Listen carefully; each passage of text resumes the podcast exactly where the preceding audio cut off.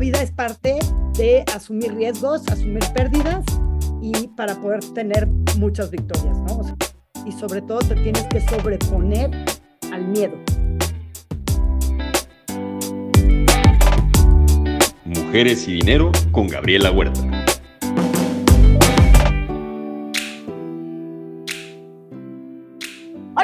Soy Gabriela Huerta y en este episodio de Mujeres y Dinero me acompaña Catalina Clavé Almeida, directora de Bífaro Casa de Bolsa. Catalina, bienvenida y gracias por acompañarnos. Muchas gracias, Gaby. Muchas gracias por tu invitación y saludo a todo tu auditorio.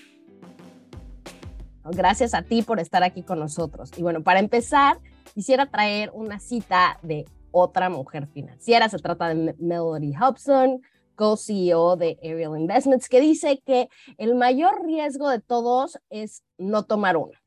Entonces, con eso en mente, platícanos de alguna vez que decidiste tomar un riesgo que dijiste, híjole, tengo mucho miedo, pero igual te aventaste.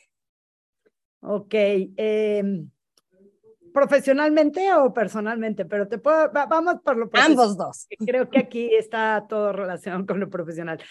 Eh, yo creo que el mayor riesgo que tomé fue en 1997, que yo trabajaba para una gran empresa que se llamaba Reuters. Se llama, sigue existiendo, es una empresa enorme, pertenece a al índice del, de Londres, es una empresa que además este, fue pionera siempre en temas de, de innovación y justo era una empresa como muy igualitaria, ¿no? Pero bueno, yo trabajaba ahí, eh, estaba a cargo de ventas de, este Centroamérica y, México y, em, por cierto, rodeada de puros hombres. Me ofrecieron un trabajo fuera de México, bueno, en una empresa que era de Nueva York, eh, que trataba justamente de riesgos, ¿no? Venta de, de, sistemas de análisis de riesgos, front office para tesorerías de bancos y casas de bolsa, etcétera. Y pues era más o menos el mismo sueldo, pero era para toda Latinoamérica y como con un reto muy grande de hacer algo que era completamente desconocido para mí, que eran los riesgos. Yo me acuerdo que compañeros de, de ahí de la oficina, que siempre eran muy burlones, los, los, los pues mis compañeros que éramos de la edad todos jóvenes, me decían, pero te vas a tirar al vacío, no tienes la menor idea de qué. Bueno, pero la empresa me ofreció capacitarme y me interesa, ¿no? Entonces, de tener un trabajo muy, muy seguro que con una empresa que te daba acciones, etcétera, eh, me fui a trabajar con una empresa que acababa de nacer en el estado de Nueva York, se llamaba Frustum, y que eh, pues tenía que aprender desde la, casi que estudiar riesgos, etcétera, para poder salir a hacerme cargo de la parte comercial de la empresa en toda Latinoamérica, ¿no? Entonces fue un reto, digamos que es de los riesgos de tirarse al vacío de los que he tomado eh, en mi carrera, ¿no? Y que salió afortunadamente muy bien y que creo que además luego me abrió puertas en muchos lugares. Y personalmente, porque algo sonó como que ya estabas pensando en uno. No, no, más bien era como, bueno, si quieres que piense personalmente qué riesgo he tomado, eh, pues a lo mejor riesgos personales. Eh, no soy tan, tan aventurera, digamos, más bien en temas deportivos, a lo mejor decir, oye, pues este, me voy a inscribir a un eh, medio Ironman y pues, que se burlen de mí si no lo termino y bueno, nada, pues este, en la vida yo creo que los riesgos se toman. Eh, te, voy a decir uno específico, ¿no? Uno que fue cruzar el canal de Gibraltar, el estrecho de Gibraltar nadando, y este, y eh, todo el mundo decía, es una locura, y al final del, del, camino, más allá, faltándome cuatro kilómetros para llegar a África, me dio una alergia y tuve que salir de la, del agua. Y yo decía, qué horror, pues fallé, no sé qué. Y en realidad lo que me decían mis hijos y mi esposo especialmente, decían, en realidad, ¿cuánta gente se tira al mar, no? ¿Cuánta gente se tira y dice, estoy dispuesta a hacer esto, estoy dispuesta a correr el riesgo y estoy dispuesta a fracasar, ¿no? Y no en realidad no es un fracaso. Estoy dispuesta a no concretar algo por las razones que sean, porque hay quienes no lo concretan por otras razones, ¿no? Pero la vida es parte de asumir riesgos, asumir pérdidas y para poder tener muchas victorias, ¿no? O sea, el chiste es que tú, que sea al menos un 80-20, pero si no tomas riesgos en lo personal, o en, lo, en, lo, en tus actividades personales, este, financieras, etcétera, difícilmente vas a ganar, ¿no? Entonces, el que, el que no trabaja no se equivoca. O sea, el que no se tira al mar no llega al otro ya nunca, ¿no? Seguramente. Entonces, bueno, esos son mis temas de riesgos. ¿Y cómo te preparas mentalmente para hacer esto? O sea, volvemos al punto. Ironman no lo hace cualquiera. Lanzarse al agua en el estrecho no, lo hace cualquiera. tienes que traer mucho, mucha preparación, aparte de física, mental para hacer esto. ¿Cómo, qué, qué, es lo que haces? Es mucho más mental que físico. En realidad la preparación, eh, y eso otra vez es parte de la vida, la preparación tiene que ver con una decisión y una visualización de dónde, dónde te vas a ver del otro lado de la orilla, ¿no? Este, hay, hay muchos temas de riesgo en el camino cuando te metes a nadar al mar, a un océano donde está lleno de cruceros que pasan, de cargueros que llevan petróleo, este, containers, etcétera. Pero abajo de ti además hay ballenas, hay pues pulpos, tiburones, este. Entonces, parte de la vida es pensar que te vas a tirar a ese mar y que están todos esos, pues esas cosas malas que te pueden pasar, pero que, que si todo el tiempo piensas en ello no vas a avanzar, ¿no? Entonces es parte de, de este trabajo, es decir, no pienses en ello, estás preparada, has hecho tu trabajo y sobre todo te tienes que sobreponer al miedo. Si no te sobrepones al miedo en todo en la vida, o sea, y es bien difícil y es fácil de decirlo, pero cuando estás allá abajo y tu compañera de nado te dice, traemos un animalote abajo que solo se ve negro, tienes dos opciones, apanicarte o seguir adelante, porque ya no hay para atrás. Y en la vida es lo mismo, ¿no? O sea, si tú estás trabajando y tomaste el riesgo de cambiarte una compañía que a lo mejor era más chica que de donde venías, que por ejemplo es el caso de donde estoy hoy, etcétera, pues si te apanicas no vamos a avanzar a ningún lado. En cambio, si dejas el miedo a un lado y te concentras en lo que habías visualizado, las probabilidades de que sean exitosas son mayores, ¿no? Entonces, eso es dejar el miedo a un lado. Totalmente de acuerdo. Y mencionaste ahorita más de cambios de, carrera. Entonces, estabas en Reuters, eh, empresa conocida mundialmente, te lanzas por Frostrom, una nueva. Después te vas a la Bolsa Mexicana de Valores, una empresa con muchísima historia, súper establecida, bien reconocida en México. Y después te lanzas a Bifar. ¿Cómo han sido estos cambios de grande a novedosa, grande, novedosa? Uf, yo creo que luego también la vida, este, cuando estás pensando en tu camino hacia adelante, te, te va poniendo pues pruebas y, y, y, preguntas de qué quieres hacer y cómo has estado en, en donde te estás desempeñando, ¿no? Yo creo que todos esos cambios se me han presentado como, otra vez, como retos que no son fáciles. Luego pienso que me quiero complicar la vida y, y hay días que sí me pregunto, ¿por qué te la complicas si todo era más fácil? Por ejemplo, estando en Reuters y estando en una empresa de estas, este, como la bolsa, donde todo funciona, aunque, aunque es un elefante tan grande que va a caminar, esa pierna se va a mover, pase lo que pase, ¿no? Entonces, este, sí me pregunto a veces por qué te complicas, pero pero si quieres evolucionar y si quieres aprender de otras cosas, tienes que tomar otra vez pues esas decisiones de decir, aquí las cosas me están, ya estoy en un lugar cómodo, tengo que tomar un riesgo, quiero, quiero participar. A mí la verdad es que cuando me invitaron a trabajar aquí, lo que más me impresionó fue este sueño de los fundadores de democratizar la, la inversión, ¿no? O sea, yo llevo 35 años o más de 35, ya no, ya me quedé en el 35 la última vez que conté, trabajando en el sector financiero. Y, y la verdad, estando hace 35 años en el sector financiero, en mi vida había tenido una actividad de inversión y de ahorro como la que tengo en el último año. Porque eh, bueno, porque siempre era complicado que te cobran y que las inversiones, entonces te metes a la, claro que he tenido cuentas en casas de bolsa, ¿no? Este, pero entonces te cobran el punto 25 y tenías que hacer el cálculo, ya gané suficiente para que no me cueste la comisión y no le pierda, etcétera, ¿no? Y, y ese reto cuando me dijeron, es que vas a entregar un lugar donde le vas a democratizar a todo aquel la capacidad de invertir, ¿no? Con sin comisiones, donde todo va a ser, o sea, va a ser más transparente tu compra, tu venta. Y simplemente darle la, la, la oportunidad de invertir mil pesos, ¿no? O sea, no importa. No, no, no tratamos a los clientes por diferencia de ingresos. Eso, la verdad, a mí sí dije, uff, Uf, eso quiero ser parte de ello, ¿no?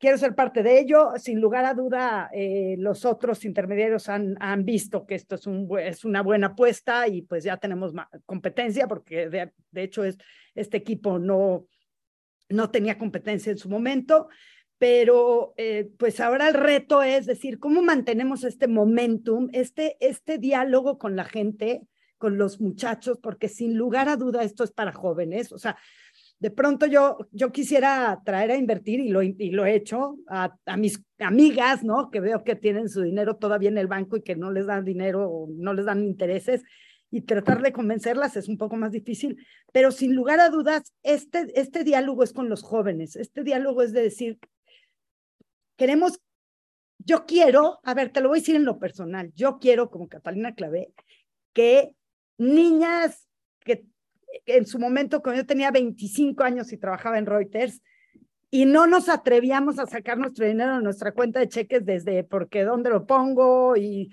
y era muy complicado entender dónde invertir y lo, por ejemplo los cursos que daban de, del mercado en, en, Reuters eran más se orientaban más los jóvenes a los hombres a participar en ello. Yo quisiera que las catalinas de hoy no tuvieran esa barrera, esa complicación que existía antes en las casas de bolsa de decir, híjole, sí te, sí te recibimos en la casa de bolsa, pero ¿cuánto tienes? Pues mi sueldo, en ese momento han de haber sido el equivalente a 50 mil pesos de hoy. Uy, no, pues ahorra tres meses en tu cuenta de cheques para que puedas entrar a un fondo, por ejemplo, ¿no? Este, o sea, los montos eran tan inalcanzables que te desanimaban. Es como es este reto que quieres participar. Quiero, quiero cruzar el canal, pero híjole, te dicen todas las cosas negativas y pues te desaniman. Aquí no, esto es para que todas las catalinas de 23 años hoy digan, quiero empezar a tener un pedacito de ahorro para que el día de mañana ya se me puede ir de viaje o pueda comprarme algo diferente o de verdad pensar en el, en el en el, la pensión en el futuro. La verdad es que no, no nos han educado mucho a pensar en que cuando somos viejitos, como ya se me acerca la edad, pues los gastos de vivir son mucho más grandes que cuando estábamos jóvenes, ¿no? O sea, tienes que ir más seguido al dentista, tienes que ir a doctores, etcétera. Y, y si no hiciste un ahorro serio, además de tu afore, pues vas a pasarla no tan bien, ¿no? Entonces, sí, sí me encantaría poder transmitirle eso a las nuevas generaciones, que no se confíen, ¿no? Que no se confíen de que el dinero siempre va a estar ahí al final, la quincena que entra me lo pagan, entonces me compro este suéter. Híjole, mejor espérate cada tres meses a comprarte un suéter y ahorra, ¿no? Y ahorra en un lugar donde tienen la oportunidad de que tienen intereses como si tuvieras millones de pesos y no en un cochinito donde te dan un interés muy chiquito y te tratan proporcional a tu sueldo, ¿no? Que eso es lo que es injusto, que eso es lo que más me gustó de este lugar. Aunque está además la posibilidad de democratizar todo, pero platícalos a los que nos están escuchando que no conocen a Bifaru o que no conocen a Flink, de qué trata esta app y cómo es que puedes invertir en fracciones de acciones en la Bolsa de Valores de Nueva York. Ok, mira, yo desde mi, mi, trinchera, que es la casa de bolsa, Flink es un grupo, Flink tiene un asesor de inversiones y ese asesor de inversiones trabaja tanto con la casa de bolsa eh, para un tipo de inversión como con una casa de bolsa este, que permite in, invertir en acciones fraccionadas en Estados Unidos, ¿no? Entonces, ¿cómo es esta? Tú tienes 100 pesos, quiero empezar a tener 100 pesos, ¿no? Entonces, primero, eh, tienes que bajar tu app, eh, registrarte, lo que sea necesario, pero primero tienes que decir, tengo que empezar por algo. Tengo que empezar a poder cruzar la alberca. No tengo que empezar a pensar que voy a Gibraltar. Tengo que empezar a pensar en 100 metros, en correr una carrera de 100 metros. Y eso significa, tengo que empezar a pensar en meter 100 pesos hoy, que es lo que tengo, mil pesos mañana. El día que me suban el sueldo, un porcentaje mayor de mi sueldo. Ahora, ¿qué va a hacer ese dinero? Ahí, ¿qué opciones tengo con ese dinero? Tengo opción, nada más, la casa de bolsa, nosotros tenemos un producto que son reportos, que básicamente es una inversión al día. Todos los días metes tu dinero en una inversión eh, de, de, riesgo acotado porque es, eh, es valores gubernamentales, entonces están respaldados por el gobierno federal mexicano, digo, por el gobierno federal, y entonces este, pues tus inversiones están eh, con, con bajo riesgo, ¿no? De ahí dejas tu dinero, no tienes que hacer nada y nosotros lo ponemos a trabajar por ti, todos los días lo puedes retirar, ya, listo. Siguiente, oye, eso es ahorro, pero quiero hacer una inversión, quiero que esto crezca más allá que un ahorro, porque las tasas de ahorro son diferentes que las tasas de inversión. La inversión es a largo plazo y eso es lo que también tienen que aprender los jóvenes, que las cosas no se construyen en un día, son de largo plazo. Entonces, vamos a suponer, yo veo que hay una empresa hoy exitosa que se llama Apple, que tiene un track record muy bueno y pues no soy, no soy este, Steve Jobs ni pariente de ellos, pero puedo ser partícipe de esa, de esa empresa, ¿no? ¿Cómo puedo ser partícipe? Comprando una acción y te doy permiso en este lugar donde está esa casa de bolsa que trabaja con el asesor de inversiones, comprar una acción de una empresa X para poder empezar a formar un patrimonio. ¿Y eso qué significa? Que a lo mejor la compras a un precio y pues va a fluctuar porque las empresas tienen altas y bajas, tienen momentos buenos de venta, momentos malos, el mercado tienen un producto estrella y de repente ganan más, pero tu dinero va a crecer como, como ha crecido esa empresa o como puede crecer General Electric o como puede ser cualquier empresa de las que tú conoces, consumes y tienes que también tener una responsabilidad de leer sobre la empresa en la que vas a invertir, ¿no? O sea, sí tienen, sí creo que es importante que también aprendamos a cuidarnos y para ello, pues, educarse en la parte educación financiera, entender cómo va la inversión. O sea, no te puedo decir en este podcast cómo se invierte, pero lo que sí te puedo decir es que, uno, se puede y dos, tienes que allegarte de información para aprender a hacerlo y tienes que tener una disciplina de hacerlo. Más allá de, de tener los recursos es tener la intención y la disciplina de hacerlo, ¿no? Entonces, esa, esa posibilidad te lo dan pocos, en pocos lugares, te lo dan. Nosotros estamos haciendo esta apuesta para que la gente tenga pues un ahorro, los jóvenes, ¿no? Y bueno, y, nunca es tarde, también las señoras que tienen su dinero en el banco, ¿no? Hasta para comprar el regalo de los nietos para Navidad, no sé, o sea, hay, hay maneras, ¿no? Eh, hay para todos, ¿no? No sé. Un chiste es eso. Invertir para hacer crecer esos ahorros. Exactamente. Y en toda la vida es invertir. Inviertes en tu tiempo en, educarte, inviertes tu tiempo conociendo amigos y cultivándolos. Pues hay que invertir a tu futuro, ¿no? Entonces es un poco eh, nuestra filosofía. Y hablando de esas inversiones en ti, a lo largo de tu carrera, ¿cómo han ido evolucionando las herramientas o los skills que has necesitado para ir avanzando y cómo te estás preparando hoy para ser más fuerte en los próximos 10 años? Claro, mira, bueno, los skills yo creo que también he tenido, he sido afortunada en donde las empresas en las que he participado y he, crecido en, en, casi todas en las que he llegado, eh, los skills, pues te, te, las empresas te proporcionan capacitación para que vayas creciendo junto con ellos, pero hay una cosa que yo siempre les decía a mis compañeras en bolsa, ¿no? Porque en bolsa, pues al principio cuando yo llegué, después ya no, pero al principio sí había mayoría hombres, ¿no? Y yo les decía, sean curiosas, y no me refiero a ser curiosas de qué está haciendo el de junto, no, sean curiosas de, a ver, hay en la empresa hay diferentes áreas ¿Qué hace el área de, voy a inventar, de Contraloría? ¿Qué significa? ¿Qué significa el área de control interno? Porque la única manera de crecer en las empresas, todo el mundo cree que crecer en las empresas es llegando a ser jefe. Y no necesariamente, tú también puedes crecer lateralmente y crecer eh, este, en conocimientos, ¿no? Entonces, a lo mejor, y yo decía, a ver, quiero aprender qué están haciendo la gente de índices. Y bueno, y al final me quedé a, cargo del área de índices, ¿no? Quiero aprender qué están haciendo en estadística, me parece súper interesante tener datos, que proporcionarle justo datos a los interesados en invertir, etcétera. A ver, y tienes que ser curioso, ¿no? Entonces, bueno, esa es la, la parte, digamos, en la que creo que he sido muy suertuda. En donde hoy creo que tengo un reto muy importante es en la parte, y lo digo abiertamente, es en la parte generacional. Cómo se desarrollan los negocios hoy en día son muy diferentes. Estas herramientas de podcast, de TikTok, de toda la publicidad eh, digital, pues la verdad en las, en las empresas de donde yo vengo, que este, podrían considerarse como de la escuela vieja o más serias o más estructuradas, ¿no? No las hacían. O sea, hasta hace seis meses, la misma Bolsa Mexicana de Valores no tenía un, una estrategia diseñada para, para salir a redes sociales. Recientemente lo ha hecho más activamente, ¿no? Pero no. Entonces, eso pues es escuela nueva para mí.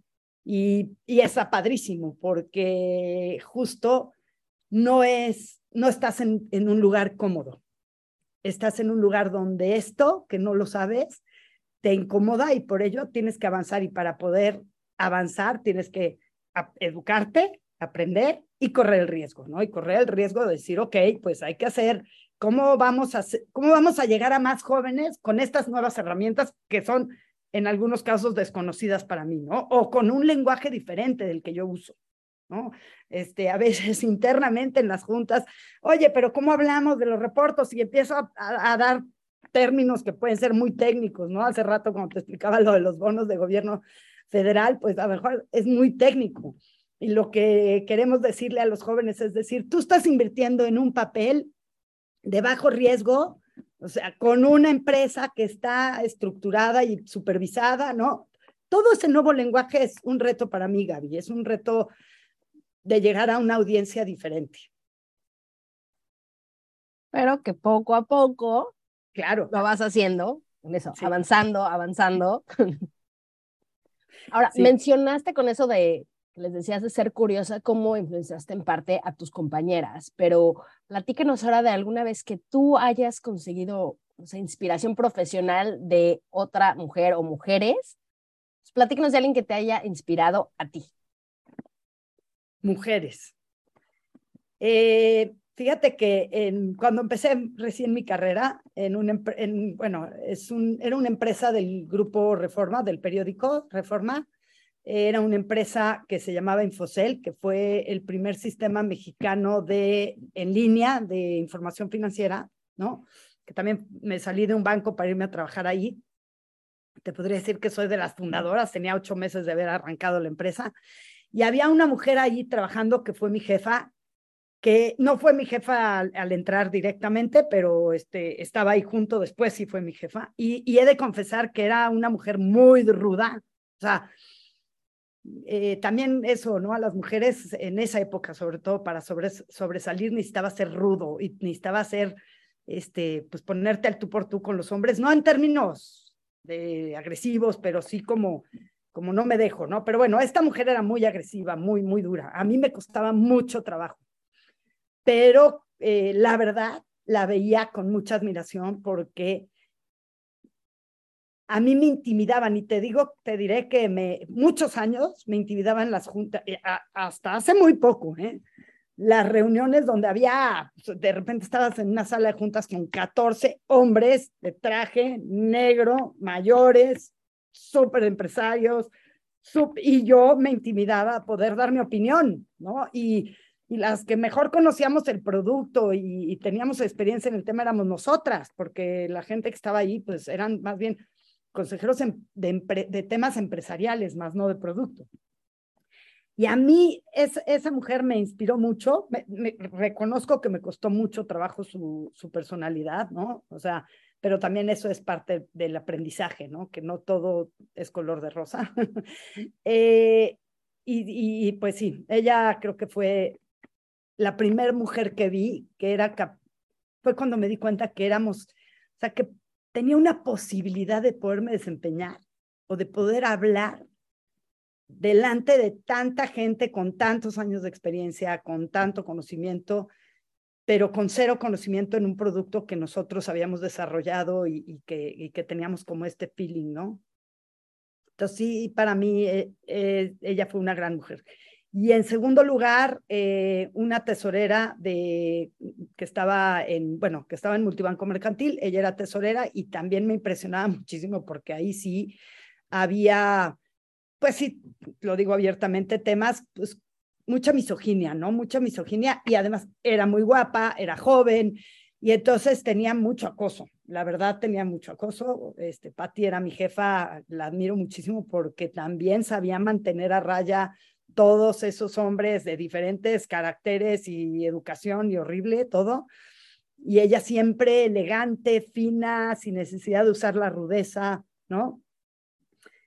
Y de, lo, que aprendí de Patty de, es que se preparó, siempre estaba preparándose, siempre estaba estudiando, qué seguía, qué seguía, qué viene, ¿no? Entonces, pues eso. Grandes ejemplos. Y hablando de estos sesgos culturales, ¿cómo manejaste a los que te enfrentaste cuando te volviste mamá? Es que mira, ahorita que me preguntabas lo de qué mujeres son tu ejemplo, yo creo que muchos hombres han sido también ejemplo para mí, honestamente, porque me apoyaron justamente para crecer, para poder tener una familia, para ser mamá, ¿no? O sea, ser mamá y darte el tiempo. Digo, tampoco fui la mamá que fui a todas las clases de, abiertas de sus hijos y a los eventos, no, o sea, la verdad en esa época no había tanta apertura. Sin embargo, siempre me dieron la oportunidad de salirme si mi hijo estaba enfermo, etcétera, ¿no? Entonces, como siempre he tenido, excepto Patti Morales, que fue esta tesorera que fue mi jefa en Multibanco, nunca he, nunca he tenido jefas. Este, siempre he tenido jefes hombres, ¿no? Entonces, pues excepto algunas muy pocas excepciones donde sí fueron un horror de jefes, sobre todo en temas de liderazgo y de y, muy muy misóginos y muy acosadores laborales, acoso. En algún momento de mi vida sí tuve intenciones de acusar de acoso laboral a un jefe. Este, pero salvo esa, digo que el 99% de los hombres con los que he trabajado he tenido la super suerte de que todos han sido unos grandes eh, compañeros de mujeres, todos tienen unas esposas exitosas. Eh, curiosamente, dos de ellos tienen solo dos hijas, entonces siempre decían, ¿cómo voy a ser macho si, espero que mis hijas salgan adelante, etcétera, ¿no? Este, entonces, la verdad, Gaby, a pesar de que he visto cómo, y compañeros de trabajo, y he visto cómo sí hay algunas diferencias entre hombres y mujeres, yo la verdad solo puedo expresar mi agradecimiento en cómo me han apoyado en eso, ¿no?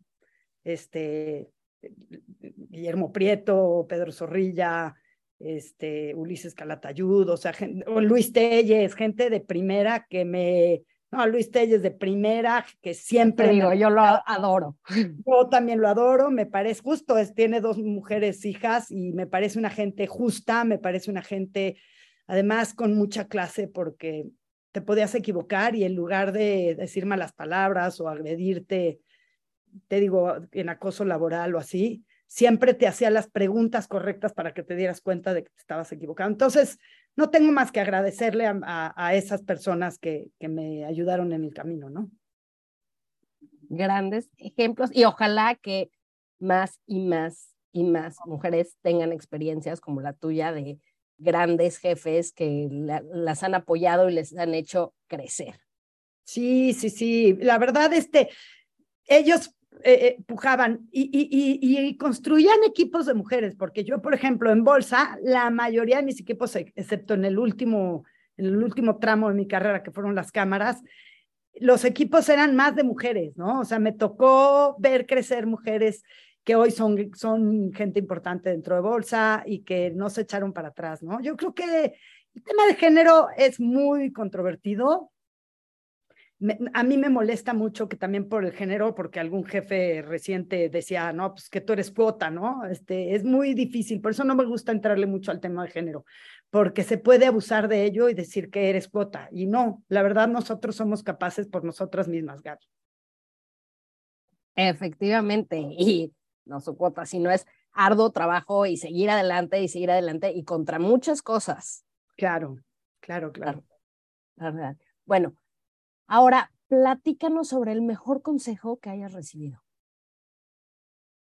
Ay, qué difíciles preguntas me haces, Gaby. A ver, el mejor, es que escoger una en la vida es difícil. El mejor ejemplo, digo, el mejor consejo. Pues yo creo y es algo que no se me da mucho, es, pues es la calma, la calma en la toma de la prudencia en la toma de decisiones, ¿no? Este, sobre todo en algunos trabajos donde tomar decisiones por, por la velocidad del, de lo que operas, ¿no? La velocidad en, el, en, lo que estás operando como infraestructura, como trabajo, ¿no? Tomar decisiones requieren respirar, requieren tomar calma y creo que en la vida en general eso es importante, ¿no? O sea, eso me lo decía mucho un compañero muy querido de ahí de Bolsa, decía calma, calma, calma, este, no hay nada como primero escuchar, respirar y eh, evaluar las, las circunstancias. En cada trabajo debe ser diferente, pero cuando trabajas en lugares donde está, hay mucha operación y mucha actividad y mucha volatilidad, creo que eso es, eso es una buena, es un buen consejo. Seguramente me han dado mejores, pero es el primero que me vino a la mente. No, y es muy buen consejo, porque si no respiras, se te viene todo encima y acabas no viendo hacia dónde te tienes que mover, ¿no? Exacto. Ahora, para terminar, platíquenos de algún libro que te haya marcado de forma especial. Ok, uy. Hay un libro, es que es un libro que no tiene nada que ver con la, justamente es un libro que habla de, calma. Es un libro de la, de la Guerra Civil Española que se llama eh, Los cipreses creen en Dios. Es un libro controvertido porque eh, la gente dice que Gironella lo escribió, que era un, era un escritor del régimen de, de, Franco, ¿no? Entonces, bueno, pues realmente uno no quiere pertenecer a los dictadores, pero es un libro bien interesante porque es de un muchacho, y me, me impresionó mucho, ahora te digo, porque es un joven eh, cuando empieza la guerra que está estudiando, me parece que el bachillerato o algo un poco más antes, y tiene que interrumpir sus estudios, pues porque en la guerra se interrumpió todo, ¿no? En la guerra civil española. Y eh, este muchacho tiene la suerte de que medio lo rescate por ahí un, pues un tutor, ¿no? Que, que dice, no dejes las cosas. Y le enseña un consejo muy parecido al que me daba mi amigo de la, Hugo de la Bolsa, que decía, le decía, muchacho, tú a todos los lugares donde vayas este, y estés escuchando a los mayores, aunque no sean los mayores, escucha. Escucha más de lo que hables. Y este es un libro muy interesante por, por eso, ¿no? Porque como él tiene que sobreponerse a, Lo que más me impresionó, porque además lo leí muy joven, yo creo que es de mis primeras novelas gordas que leí, lo he, lo he leído a los 18 años, 17 años, este, lo que más me impresionó fue eso, ¿no? Cómo se tuvo que sobreponer a las circunstancias de una guerra cuando tenía todo el camino por delante de, de estudiar y veía, ¿no? Y, una cosa tan terrible como una guerra en un país te puede, pues, detener todas tus ilusiones y todos tus caminos. Y justamente otra vez, si no te adecuas al momento y si no te, si no tomas cartas en una realidad, o sea, esta es mi realidad, no puedo vivir otra. Entonces, eh, como el muchacho se, se hace cargo de sí mismo, eh, acepta una realidad muy diferente en su familia donde ya no hay dinero, pero ya no hay dinero para nadie. Y él podría decir qué horror vivimos y cómo sale adelante con esto, con este tutor que le dice, concéntrate en aprender, porque esto un día va a terminar, ¿no? Entonces, el día que termine tienes que estar listo para... Es, es un libro mucho más largo porque tiene mucho que ver con la guerra y con los desaparecidos y con los, unas cosas horribles, pero, pero eso es lo que más me impresionó de ese libro. Bueno, ese mensaje de adáptate y prepárate para tiempos mejores. Exacto, adáptate en, en este horror, ¿no? Buenísimo, Catalina. Muchas gracias por la recomendación y por esta plática en general. Un verdadero placer platicar contigo. No, hombre, gracias a ti por tu invitación. Este, esperamos vernos pronto. Nos quedamos con esa idea de adaptarte a las situaciones y tomar riesgos. Y a ti que nos escuchas, muchísimas gracias por acompañarnos. Ya sabes, cualquier recomendación, persona a la que quieras que entreviste, lo puedes hacer por medio de mi página, gabrielahuerta.com.mx. Esto fue Mujeres y Dinero. Yo soy Gabriela Huerta y